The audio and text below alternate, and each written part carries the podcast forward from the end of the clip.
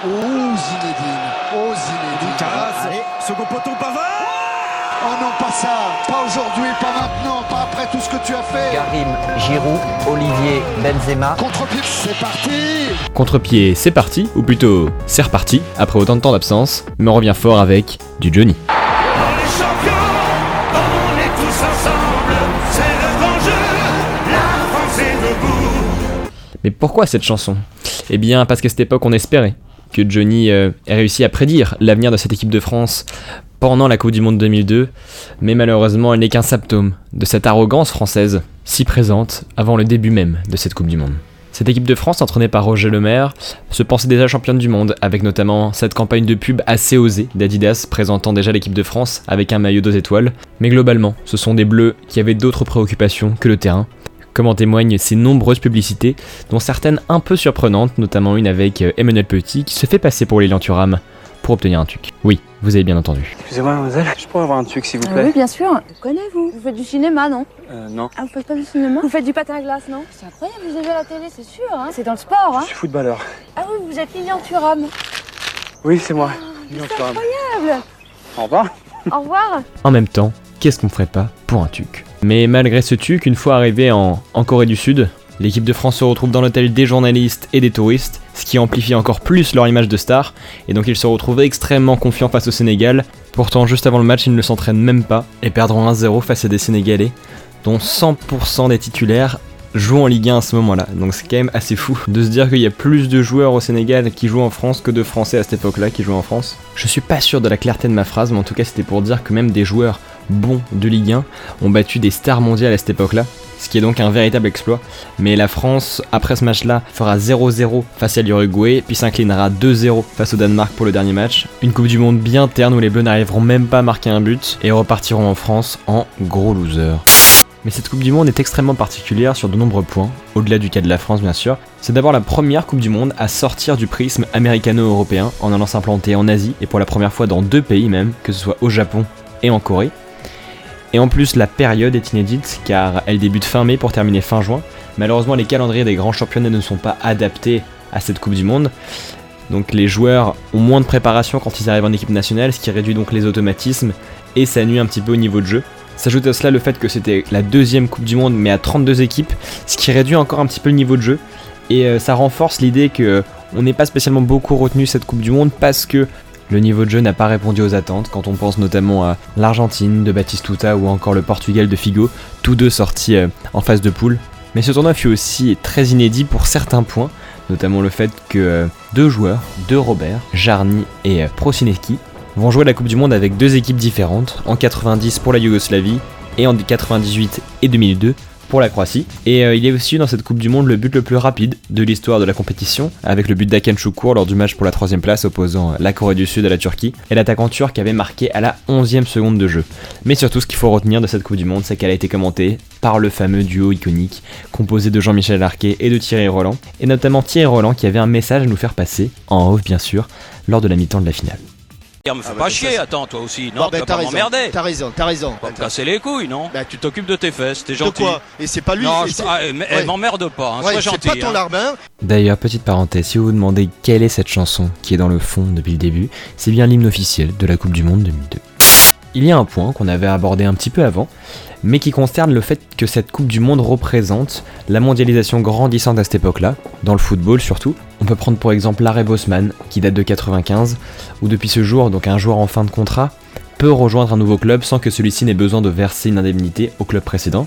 Mais néanmoins, ce n'est pas pour ça que cet arrêt judiciaire est célèbre, mais bien parce que, à cette même occasion, on avait trouvé injuste les quotas de joueurs étrangers imposés au club, car elle remettait en question la liberté de circulation des footballeurs considérés comme des travailleurs européens. Ainsi, depuis 1995, on avait assisté à une explosion du marché des transferts avec des sommes qui s'envolaient, des nouveaux records tous les ans avec Figo, Zidane, au Real. Donc cela renforce les inégalités entre les clubs que nous percevons toujours aujourd'hui. Mais alors en quoi est-ce pertinent de parler de cette mondialisation grandissante dans le contexte d'une Coupe du Monde? Cela fait que de nombreux joueurs d'équipes nationales secondaires ont pu jouer et s'améliorer en Europe, et peut-être relayer au second plan des joueurs européens déjà établis dans leur championnat, ce qui est peut-être un des facteurs des nombreuses surprises sportives auxquelles nous avons assisté lors de cette Coupe du Monde 2002. Que ce soit la demi-finale de la Corée du Sud, un peu controversée, qui sera même le thème de cet épisode, ou également le fait qu'un Américain soit sacré meilleur jeune du tournoi, London Donovan, mais également des premières Coupes du Monde pour une poignée d'équipes comme la Chine, la Slovénie, l'Équateur ou encore le Sénégal, qui sera une des équipes africaines sensation de la phase de poule, et c'est sans compter aussi la présence inédite de la Turquie sur la troisième marche du podium. On peut donc logiquement voir que cette mondialisation ainsi que le peu de préparation qui a précédé le tournoi sont deux des facteurs qui ont influencé sur le fait que les nations historiques comme l'Argentine, la France, le Portugal ont été mis dans l'ombre par des équipes un peu plus secondaires qui ont pris au fur et à mesure de tournoi le rôle d'outsider. Mais malheureusement, l'un des facteurs aussi qui a pesé, qui est aussi un des vecteurs de notoriété de ce tournoi, est le fait qu'il y a eu des gros problèmes au niveau de l'arbitrage, ce qui a forcément créé des soupçons de corruption, voire de dopage. En 2002, c'est Seb Blatter et son adjoint Jack Werner qui sont présidents de la FIFA, et à ce moment-là, ils ouvrent la possibilité aux petites fédérations d'arbitrer. L'idée n'est pas mauvaise en soi et rentre encore dans cette optique de mondialisation et d'ouvrir la porte aux petites nations. Malheureusement, deux éléments viennent ternir un peu cette bonne intention. En effet, ces arbitres manquent donc cruellement d'expérience au niveau international. Mais donc, pourquoi Seb Blatter a-t-il fait cela? Eh bien, malheureusement, la principale raison est d'ordre politique. En effet, en donnant plus de chances aux petites nations, c'est-à-dire qu'il il avait aussi plus de chances d'être réélu, car les petites nations allaient voter pour lui à la présidence de la FIFA, et donc il pourrait réitérer son mandat en tant que président de la FIFA. La raison pour laquelle on parle autant d'arbitrage à cette Coupe du Monde réside en deux matchs. Le huitième de finale opposant la Corée du Sud à l'Italie, puis le quart de finale opposant la Corée du Sud à l'Espagne. Le problème, c'est que le vice-président de l'époque, Jacques Werner, qui a été soupçonné de corruption à de nombreuses reprises, notamment pour trafic de billets sur le marché noir, mais aussi d'avoir détourné plusieurs millions de dollars de la Fédération régionale de Trinité-Tobago, en acceptant notamment quelques pots de vin, ce qui fait pas de mal, mais ce qui lui a quand même valu la maudite somme de 79 millions de dollars d'indemnité. Le problème est que c'est Jacques Werner qui aurait choisi lui-même les arbitres de ces deux rencontres pour favoriser l'équipe coréenne, car on va le voir, l'accumulation de décisions en faveur de la Corée du Sud est bien trop louche pour ne pas susciter d'accusations. Même si nous nous devons de rester nuancés parce qu'il ne faut pas juger avec le prisme d'aujourd'hui les décisions arbitrales de 2002 avec la VAR et toutes les nouvelles règles qui ont été mises en place aujourd'hui, on a forcément un œil qui est un peu plus aiguisé, peut-être plus sévère envers certaines décisions, même si là ça semble quand même très flagrant. Et ainsi, le 18 juin 2002 a lieu Corée du Sud-Italie. Cette Italie de Buffon, de Maldini, de Totti, de Del Piero est un des favoris du tournoi qui joue face à l'hôte, la surprenante Corée du Sud qui avait déjà battu le Portugal en poule. Ce match commence très fort avec un penalty au bout de la quatrième minute qui semble assez logique, en faveur de la Corée bien sûr, avec un tirage de maillot de Maldini sur un coup franc de la Corée Han Yang Wang, dont on n'a pas fini d'entendre parler, le numéro 19 de la Corée, rate ce penalty brillamment arrêté par Buffon. Puis, à la 17ème minute, un corner italien et but de la tête de Christian Vieri. La suite de la première mi-temps est pour le moins très très agressive, avec énormément de blessures, des arcades ouvertes, des pieds hauts et de grosses obstructions pas sifflées par l'arbitre, beaucoup d'avantages laissés aux Coréens. On sent une atmosphère qui est favorable à la victoire de la Corée. Donc la fin de la première mi-temps se solde sur le score de 1-0 pour les Italiens, et en deuxième mi-temps, on voit plein de petits coups en douce, des coups de coude carrément, beaucoup d'agressivité. Un joueur coréen qui prend la tête de Maldini pour un ballon en lui shootant dedans. Bien sûr, ce n'est pas sifflé par l'arbitre. Et par la suite, beaucoup d'occasions et la Corée finit enfin par égaliser sur un centre, puis qui a été contré par la main de Christian Panucci, le défenseur italien.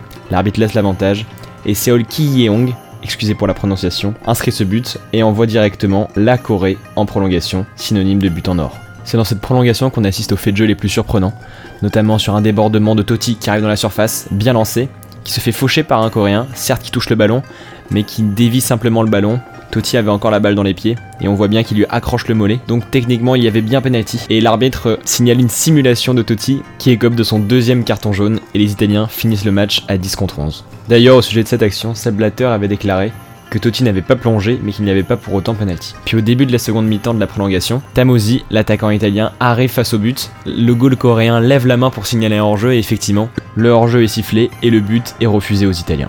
Forcément, dans un contexte aussi particulier qu'est le but en or, deux faits de jeu aussi importants qui avantagent les Coréens, ça ne passe pas inaperçu et ça éveille forcément de gros gros soupçons de corruption, sachant qu'à la 117e minute, le fameux Han Yang-wang scelle le score et qualifie son équipe pour les quarts de finale. Et forcément, c'est un scandale retentissant pour la presse. D'ailleurs, à cette époque, il joue à Perugia en série B, Et après la Coupe du Monde, le président du club déclare Je n'ai pas l'intention de payer le salaire de quelqu'un qui a ruiné le football italien. Il doit assumer ce scandale d'arbitrage, mais donc, la question qui se pose forcément concerne l'identité de cet arbitre. Qui est-il? Il s'agit de Byron Moreno, un arbitre équatorien à l'histoire assez rocambolesque. Par exemple, deux mois après le mondial 2002, il a arbitré un match du championnat équatorien entre le club de Quito et le Barcelona Sporting Club. À la fin du temps réglementaire, le Barcelona Sporting Club menait 3-2, mais Byron Moreno décide d'ajouter 6 minutes de temps additionnel. Bon, jusque-là, ça peut se comprendre, sachant qu'il y avait déjà eu quelques décisions un peu surprenantes, notamment un penalty et beaucoup d'incidents dus à des supporters pendant le match. Et donc au bout de ces 6 minutes, le match continue, et au lieu d'arrêter le match à la 96e minute, le match s'arrête à la 113e minute, et Quito en profite pour égaliser et marquer le but de la victoire. Donc l'arbitre a favorisé la victoire de Quito, et la raison sous-jacente à cela, c'est qu'il était candidat au conseil municipal de la ville à ce moment-là. Après cet incident, Byron Moreno est suspendu pendant 20 matchs par sa fédération. Mais la meilleure anecdote concernant Byron Moreno, l'arbitre de ce Corée du Sud Italie, arrive beaucoup plus tard, en septembre 2010, où on le retrouve à l'aéroport de New York avec sur lui 6 kilos de cocaïne. Et bien sûr, il sera condamné à 2 ans et demi de prison pour trafic de drogue. Ça devient de plus en plus délicat de ne pas l'accuser de corruption pendant la Coupe du Monde 2002, quand on voit son rapport douteux avec l'argent. Après ce Corée du Sud-Italie qui suscita énormément de controverses, le 22 juin 2002, c'est le tour de l'Espagne d'affronter la Corée du Sud pour les quarts de finale. Cette fois-ci, c'est un arbitre égyptien, Gamal El Gandour, et d'ailleurs, il arrêtera sa carrière d'arbitre juste après la polémique liée à ce match. Vous allez sûrement comprendre pourquoi. Déjà, dès le début du match, on voit une, forme d'accolade amicale entre cet arbitre et Gus Indyk, le sélectionneur néerlandais de la Corée du Sud. Puis dès le début du match, on voit des tirages de maillots, des poussettes. Tout nous rappelle un peu le match de l'Italie face à la Corée du Sud. Et euh, on voit des énormes tacles, surtout sur Joaquin, le joueur du Betis, encore aujourd'hui. Et euh, le plus exceptionnel, c'est qu'il y a deux buts refusés, et les deux sont valables. Donc le premier c'était en première mi-temps sur un coup franc marqué par la tête d'Ivan Elguera. Donc là on sait vraiment pas, hein. je crois qu'on cherche toujours à savoir pourquoi le but avait été refusé. Et en prolongation, c'est cette fois-ci un débordement de Joaquin qui sert super bien Morientes, qui marque de la tête. C'était en plus donc qui dit prolongation, 10 buts en or. Et là, l'arbitre assistant lève son drapeau et apparemment, Joaquin avait poussé la balle un peu trop loin et était sorti de la zone du terrain, sauf qu'en fait on voit bien au ralenti que la, la, balle est parfaitement sur la ligne.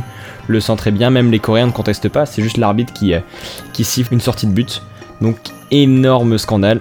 S'en suivra une séance de penalty car le match a fait 0-0 et dans cette séance de penalty les Coréens vont s'imposer 5 buts à 3 et pour le dernier penalty espagnol donc c'est encore Joaquin qui s'élance qui feinte un peu le gardien, qui ralentit un peu sa course, le gardien part, donc en fait s'élance de 50 cm devant sa ligne et arrête le penalty, qui n'était pas spécialement très bien tiré, mais le fait est que, comme on l'avait vu à la Coupe du Monde 2018, et surtout à la Coupe du Monde féminine de 2019, à chaque fois que le goal dépassait sa ligne avant le tir, le penalty était à retaper, et donc là on voit bien que ça n'a pas été le cas. Donc est-ce que cette règle n'était pas assez connue à cette époque-là? Est-ce que ça a choqué les joueurs? En tout cas, nous, spectateurs d'aujourd'hui, ça nous marque. Et pour conclure sur ce match, on peut même dire qu'après la Coupe du Monde, le quotidien sportif espagnol AS, donc très connu, qui peut manquer donc un peu d'objectivité parce que ça touche directement l'équipe d'Espagne, a accusé Gandour, donc l'arbitre, d'avoir accepté une voiture Hyundai comme cadeau du vice-président de la FIFA, Chung Moon Jun, qui a été un des grands militants de cette Coupe du Monde en Asie. Donc encore une fois, c'est très délicat. Donc toute cette Coupe du Monde est, est orientée vers des conflits d'intérêts plus que vers le football, ce qui laisse un petit peu un goût d'inachevé ou d'incompréhension, parce qu'on doit profiter du fait qu'on voit des nouveaux, euh, des nouveaux visages comme les joueurs turcs ou les joueurs justement coréens qui sont arrivés en demi-finale. Donc c'est assez délicat de se placer vis-à-vis de cette Coupe du Monde. À la fois on est content de voir des surprises, et à la fois quand on voit dans les, conditions dans lesquelles elles ont pu arriver aussi loin, on se dit que c'est très déplorable. Mais malheureusement, les erreurs d'arbitrage ne s'arrêtent pas là et vont au-delà du cas de la Corée, qui est le certes le plus flagrant. Mais la Belgique en a aussi fait les frais face au Brésil en huitième de finale, où euh, les Belges se voient refuser un but qui semble totalement valable. C'était une tête de Mark Wilmots en première mi-temps qui euh, empêche les Belges d'ouvrir le score et qui permettra par la suite aux Brésiliens de gagner ce match. D'ailleurs, après la Coupe du Monde, le plus gros quotidien argentin, Clarín, avait dit À cette Coupe du Monde, les arbitres sont dans le collimateur pour leur impartialité, particulièrement pour les pays d'accueil et le Brésil.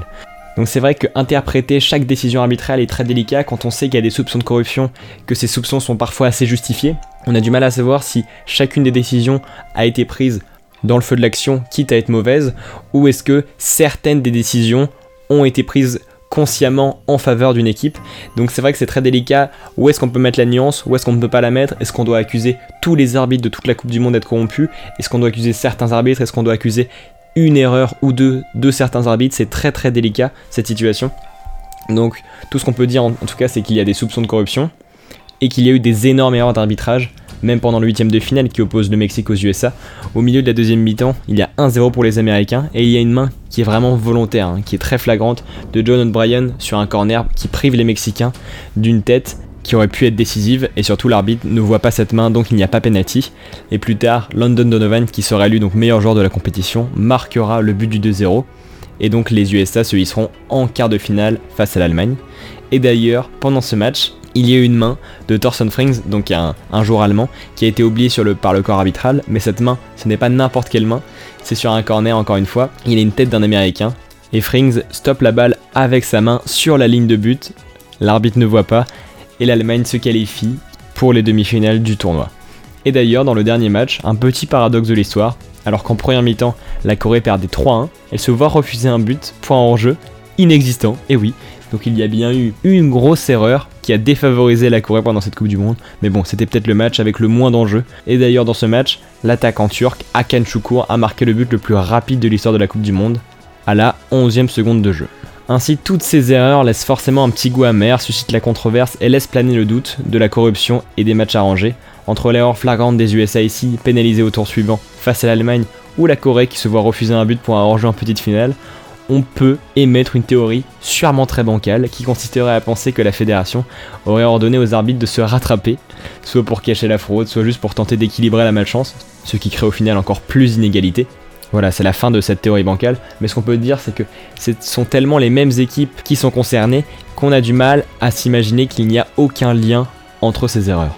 Ou alors simplement c'est l'inexpérience des arbitres sélectionnés pour cette Coupe du Monde qui a parlé. Et après la Coupe du Monde, certains joueurs ont accusé les Sud-Coréens de dopage, mais ces joueurs, ce ne sont pas n'importe qui, ce sont Franck Leboeuf et Emmanuel Petit. Parce que oui, il faut rappeler le contexte. Avant la Coupe du Monde, la France joue un match de préparation très important à 4 jours du mondial face à la Corée du Sud. D'ailleurs, pendant ce match, Thierry Roland a fait une constatation très pertinente sur les Coréens. Lee est là, alors il y a deux lits. Hein. Oui, c'est un grand appartement. Mais d'autant que il n'y a rien qui ressemble plus à un Coréen qu'un autre Coréen. Ils sont tous à peu près 1m70, 1m75, sont tous bruns. Merci Thierry Roland.